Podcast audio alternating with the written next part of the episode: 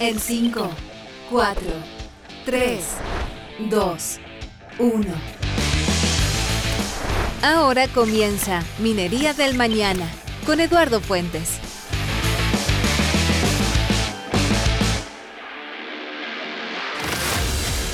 ¿Qué tal? ¿Cómo están todos? Bienvenidos. Comenzamos una nueva edición de Minería del Mañana, una presentación de Anglo American donde la innovación está en el centro de todo lo que hacemos, buscando mejores formas de extraer y procesar minerales esenciales para nuestra sociedad, usando menos agua y menos energía con la ciencia y la tecnología como principales aliados, colaborando con las comunidades, trabajando para un medio ambiente más saludable, con estrategias para enfrentar entre todos el cambio climático. Así en Anglo American avanzamos con un propósito claro que es reimaginar la minería para mejorar la vida de las personas. Hoy estamos conversando un tema muy interesante, no solamente para la industria minera, sino que para muchas industrias que han de eh, poner ya a disposición de sus emprendimientos eh, el favorecimiento de la economía circular y la sustentabilidad. Estamos conversando con Mauricio Salina, el gerente general de InexLink, para hablar sobre cómo optimizar el manejo de los inventarios inmovilizados de diversas industrias para eh, favorecer, digo, la economía circular, la sustentabilidad. Este, este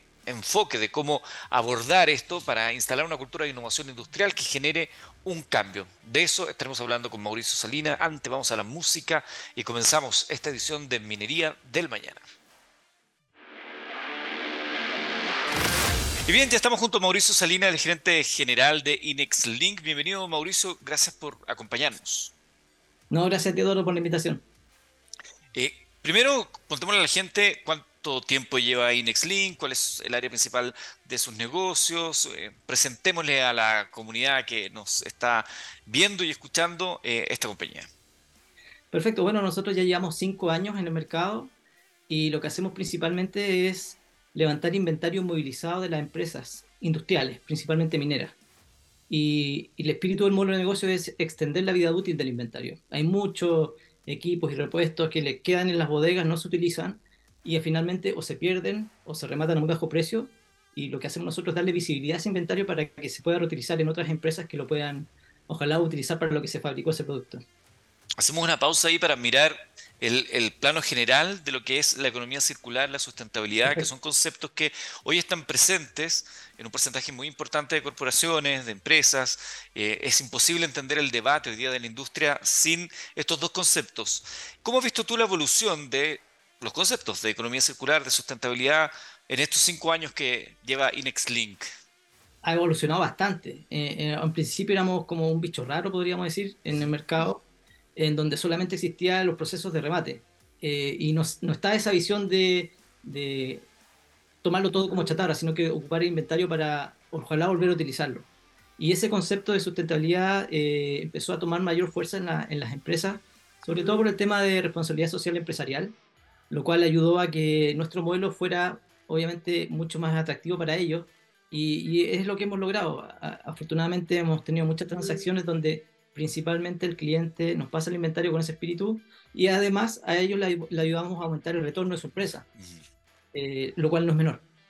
¿Y ha sido muy difícil para ustedes eh, generar confianza con los em, clientes?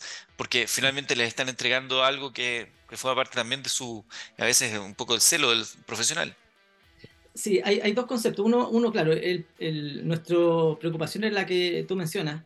Eh, cómo lograr que una empresa le pase a una startup o una empresa que está recién creada eh, tu improductividad, porque al final del día lo que te está sobrando no debería sobrarte en la década, deberías haberlo utilizado al 100%.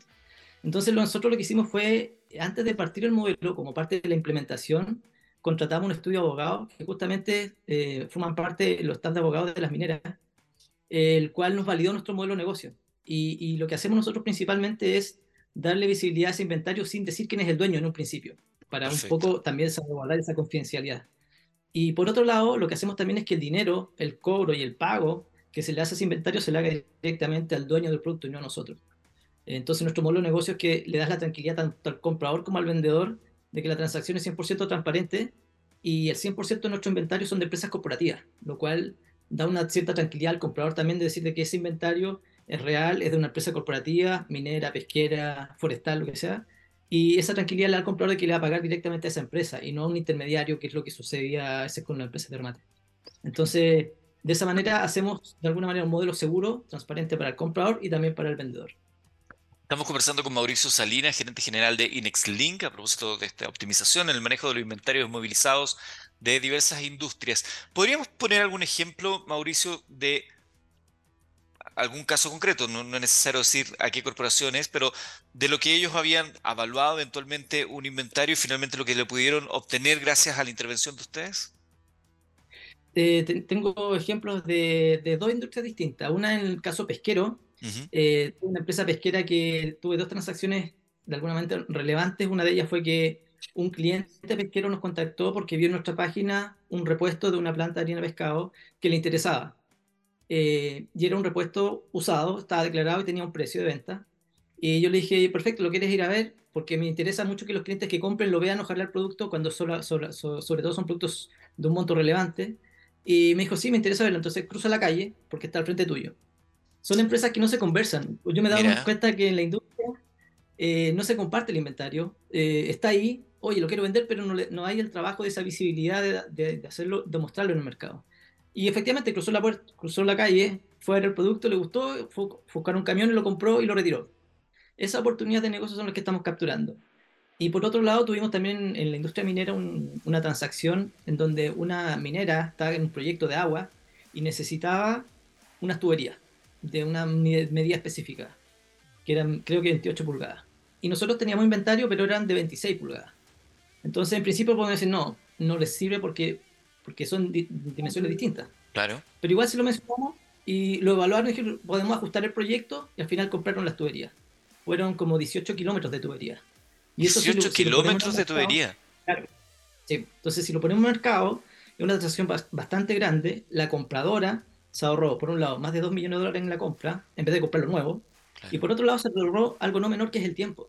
Esas tuberías estaban en una faena minera al lado, eran vecinas.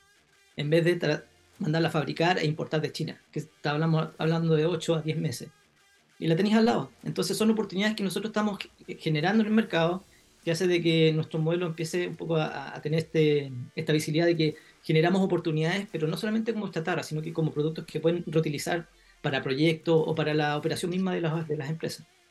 Ahora, entendiendo que InexLink tiene otras áreas de negocio, arriendo de equipo, equipos como datos, servicios de emergencia, es más amplio el, el portfolio de soluciones. Esta idea de poder hacer esta suerte de puente entre la necesidad y quién la puede suplir, ayudando a la economía circular, o sea, dándole un valor agregado además a una transacción comercial, eh, ¿surge de algún modelo que vieron en algún lugar? ¿Es una creación? ¿O es simplemente poder olfatear una necesidad de mercado? Eh, las últimas dos cosas. Eh, tuvimos la experiencia, nosotros somos tres socios, venimos del mundo de la minería, y veíamos de que justamente había mucho inventario en las empresas donde trabajábamos que o se perdía o lo robaban o se remetía a muy bajo costo, que era un costo tan bajo que ni siquiera asumía el costo de bajar el producto a, un lugar para que se vendiera. Pero cumplía el objetivo de deshacerse el inventario, liberar espacio en la bodega. Y nosotros dijimos, oye, pero acá hay una oportunidad de, de lo que se está haciendo no es malo, pero se puede hacer de, de una mejor manera y de manera más, más transparente. Y ahí vimos la oportunidad. Y por otro lado, vimos de que no había una solución como esta. Estaban las empresas de remate o están las empresas de, que venden productos, pero no estaba una que, que, que, era como industrial general, ¿ya? Porque hay mucho inventario que es transversal. Un generador o un repuesto de, de un equipo puede servirle a uno u otra industria, no necesariamente la misma. Y ahí generamos muchas oportunidades, sobre todo los repuestos y componentes eléctricos. Entonces, esta, esta idea nació obviamente de la, de la, de la experiencia nuestra, de ver una oportunidad de, de hacer mejor las cosas. Eh, y por esa, con ese foco de sustentabilidad que antes no, no, no estaba tan eh, en boga, eh, sobre todo en las empresas mineras, y hoy en día no, es un tema súper eh, relevante y, y, claramente nuestro modelo va en línea a lo que las empresas están buscando hoy en día. Ahora, ¿es posible desde aquí, desde esta experiencia que hacen ustedes en InexLink, poder conversar de qué manera se instala una cultura de innovación industrial que genere este, este cambio, cómo, cómo se puede ir dando este cambio ya más filosófico de plano, ¿no? dentro de los tomadores de decisiones también y de las ideas centrales de las corporaciones? Eh, sí, en, general lo que nosotros estamos también tratando de hacer es estar en el ecosistema de, del mundo de la innovación. Eh, participamos en, varios eventos, en ferias, Eh, nos hemos apoyado harto con Corfo, ya nos hemos ganado tres Corfo, eh, también con Fundación Chile, y, justamente las empresas están buscando eso, y están buscando nexos para llegar a startups como las nuestras. Y por ejemplo, Fundación Chile, a través de la iniciativa Expande, es una de ellas, en donde generan la conexión entre los proveedores, nosotros somos un proveedor más de, dentro de la, de la, minería, por ejemplo, eh, conectar más con, con, con, empresas donde nosotros no tenemos redes de contacto. Y, y, ese mundo de la innovación, hoy en día creo que es más fácil de implementarlo. Eh, antes era más difícil porque no había tantas redes, pero hoy día hay muchas redes, hay mucho apoyo. Si uno investiga y empieza a meterse en este mundo del ecosistema de la innovación y del emprendimiento, hay apoyo y es cosa de uno de buscarla. No, no te van a llegar to todas al, al, mismo tiempo y fácilmente, sino que uno tiene que buscarla, eh, hacer los nexos, participar en ferias, en eventos, y, y, ahí está el desafío. No, no quedarse atrás del escritorio y tratando de que alguien te encuentre tu modelo de negocio. Hay que salir a buscarle al cliente y a través de estos nexos de estas empresas o corporaciones, creo que es una muy buena herramienta. Mauricio, ¿y sientes tú que hay en los tomadores de decisiones eh, una visión respecto a esto de cambiar los modelos de negocios lineales a modelos de negocios circulares? Hoy en día sí, hoy en día sí. De hecho, nosotros vivimos esa experiencia. Eh, lograr, con, lograr una reunión con un vicepresidente o un gerente de, una empresa corporativa no es fácil, pero una vez que uno ya tiene, se, se, te sientas en la mesa con, con, una persona tomadora de decisión, hoy día sí ves que están más abiertos a contratar una empresa como la nuestra u otra que, que haga algo innovador y distinto y, yo veo que ese, ese, cambio ya existe. Antes yo trabajé en área de abastecimiento hartos años, casi toda mi vida he en abastecimiento, y antes la visión de, de, comprar o adquirir o contratar un servicio era bastante estándar, no, no, no se buscaba tanto la innovación, era muy tradicional para no buscar riesgos, sino que ojalá lo, lo mínimo riesgo posible. Hoy en día no, las empresas están dispuestas a asumir más riesgos y, están dispuestas a contratar modelos de negocio nuevos que le ayudan justamente a mejorar su rentabilidad, aumentar su retorno y obviamente en línea con que obviamente mejore la, la calidad del medio ambiente. Ustedes también están no solamente en la industria minera, sino que pesquera, forestal, tú lo decías, hay necesidades que son transversales. ¿Cuáles son las ambiciones que tienen eh, hoy como empresa?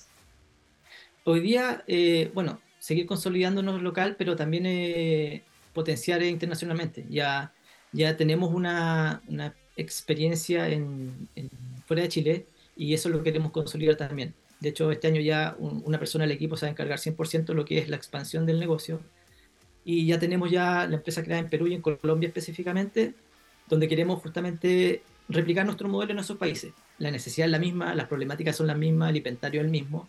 Lo único que cambia obviamente son temas tributarios y legales, pero eso no implica que no es posible. Hay que investigar, hay que contratar un abogado, y en eso estamos para poder eh, hacer andar el negocio en, eh, fuera de Chile, inicialmente en estos dos países donde un mayor potencial, sobre todo minero. Me llamaba la atención cuando estuve eh, revisando la página de ustedes que hay unos recomendados, ¿no? Y entre ellos, por ejemplo, decía 39 camiones de extracción, casi así como atento a esta, casi como una oferta. Porque claro, no estamos hablando de cualquier producto, estamos hablando de camiones grandes. Tenemos de todo, tenemos transacciones muy pequeñas de una batería, un camión o algo, y transacciones de equipos grandes. Y, y afortunadamente sí, hemos generado una buena eh, experiencia y casos de negocio de, transacciones de camiones, claro, 797, que son, son los, grandes mineros, palas gigantes también hemos vendido, o hemos generado esa transacción de compra-venta. Y, en Colombia ya hemos recibido, hemos recibido palas eléctricas que son grandes, unas Komatsu grandes que ya las tenemos publicadas en nuestra plataforma. Y, y claro, ya tenemos lo bueno que ya tenemos compradores o empresas que andan interesadas buscando este tipo de equipo. Hay empresas en India, por ejemplo, que solo se dedican a comprar equipo usado. Tienen ese modelo de negocio, tienen una capacidad instalada gigante donde compran equipo usado, lo meten en su bodega, a su garage, eh, o track shop que le llaman, y ahí los reparan y los ponen a funcionar en su faena. Y se ahorran el costo de un equipo nuevo. Eh, comprándolo usado y reparándolo les sale mucho más barato. Entonces, hay mucho mercado. Eh, y, y eso es lo que estamos tratando de capturar internacionalmente también. Estamos conversando con Mauricio Salinas, gerente general de InexLink, sobre cómo optimizar el manejo de inventarios inmovilizados de diversas industrias. Estamos hablando de minería, industria forestal, industria pesquera, hay necesidades transversales, a veces el repuesto de uno puede dar en otro eh, favoreciendo la economía circular, la sustentabilidad, que son temas que hoy día deben estar presentes, no solamente en la minería, que es lo que nos convoca acá en Minería del Mañana, sino que en todas las industrias que han estado generalmente ahí eh, en el sillón de los, de los acusados, ¿no? Por, lo tanto, esto también viene a, solventar una necesidad que tienen estas industrias. Y, hay un punto importante, Eduardo, respecto de, además, en línea con la sustentabilidad este está el tema del due diligence. Eh, ¿Qué es lo que pasa y qué es lo que nos ha pasado como experiencia? Tenemos un camión, como dices tú, o un equipo o algo importante a la venta y viene una empresa que lo quiere comprar y lo paga al contado. Y oferta muy bien. Pero nosotros tenemos un modelo de due diligence que hacemos un filtro a ese comprador. Porque no cualquier empresa lo puede comprar porque aquí puede haber un lavado de activos, por ejemplo. Oye, te pago un millón de dólares por esto. Perfecto. Te lo vendo, te lo pagas a la empresa minera y te lo llevas. Pero quizá eso es un lavado activo. Entonces, ¿cómo nosotros evitamos o reducimos el riesgo? Tenemos justamente un, protocolo donde hacemos un levantamiento de información de la empresa que está ofertando. Si no es conocida, obviamente, en el mercado. No voy a investigar a Codelco, es imposible. Pero si voy a investigar una empresa que mm, el comprador no conoce, nosotros no conocemos, sobre, sobre todo internacional, y revisamos los dueños y la empresa y su historia para justamente ver si efectivamente funciona, eh, eh, está activa la empresa y no tiene alguna historia que pueda generar algún problema, sobre todo a la empresa que está vendiendo. Para reducir ese riesgo, justamente, porque no podemos hacerlo al máximo, pero sí podemos hacer ese filtro y que la empresa vendedora tome la decisión y diga si se lo vendo o no, ¿sabes qué? Prefiero no vender. Y me imagino que al revés también hay un sistema, ¿no? Porque yo comprador podría decir, ok, pero ¿cuál es el verdadero origen de esto? Eh, es, lícito, claro. Ahora, y por eso te decía al inicio de la conversación, solamente nuestro inventario es de empresas corporativas. Puede venir una persona natural y decirme, oye, tengo este equipo nuevo, cero kilómetros, cero uso de horas, desafortunadamente no te lo puedo recibir porque nosotros no recibimos de empresas corporativas o, que estén reconocidas en el mercado. No, no podemos porque justamente esa es nuestra carta de presentación. Cualquiera persona que vea nuestra plataforma sabe de que ese inventario es de alguna empresa, no se va a decir en principio porque es la confidencialidad, pero sabe que es de alguna empresa o minera o pesquera o, celulosa o algún proveedor o trader internacional reconocido en el mercado eh, y para que tenga esa tranquilidad el comprador de que no va a tener ningún problema de fraude por ningún motivo. Claro, y eso también, eh, apalancado con lo que tú señalabas al comienzo, es que el pago final se hace entre las dos empresas. Así. Sí. Nuestro modelo es que cobramos una comisión por cada transacción concretada, o sea, es contra resultado al final del día. Perfecto. si logramos vender y que el comprador te pagó el producto, ahí nosotros cobramos una comisión por cada transacción concretada. Ok, me gustaría, Mauricio, que invitaras a la gente que conozcan más de la compañía de ustedes y de los eh, servicios que ofrece InexLink. Perfecto, muchas gracias. Bueno, a todos invitarlos a que visiten nuestra página eh, www.inexlink.com. Es una empresa chilena que creamos hace cinco años em, con un modelo que partió desde cero, innovador, no existe en el mercado y que lo que busca, el espíritu es extender la vida útil del inventario, en donde el inventario, como les decía, es de empresas corporativas, lo cual da la tranquilidad a los compradores de poder adquirirlo sin ningún problema. Muchas gracias Mauricio y junto a ti despedimos este capítulo de Minería del Mañana. Nos vamos a ir musicalmente el día de hoy como siempre acá en txsplus.com. Recuerda que esta conversación queda a tu disposición como podcast, igual que todas las conversaciones, todas las entrevistas de nuestros programas. Muchas gracias a todos y será hasta la próxima.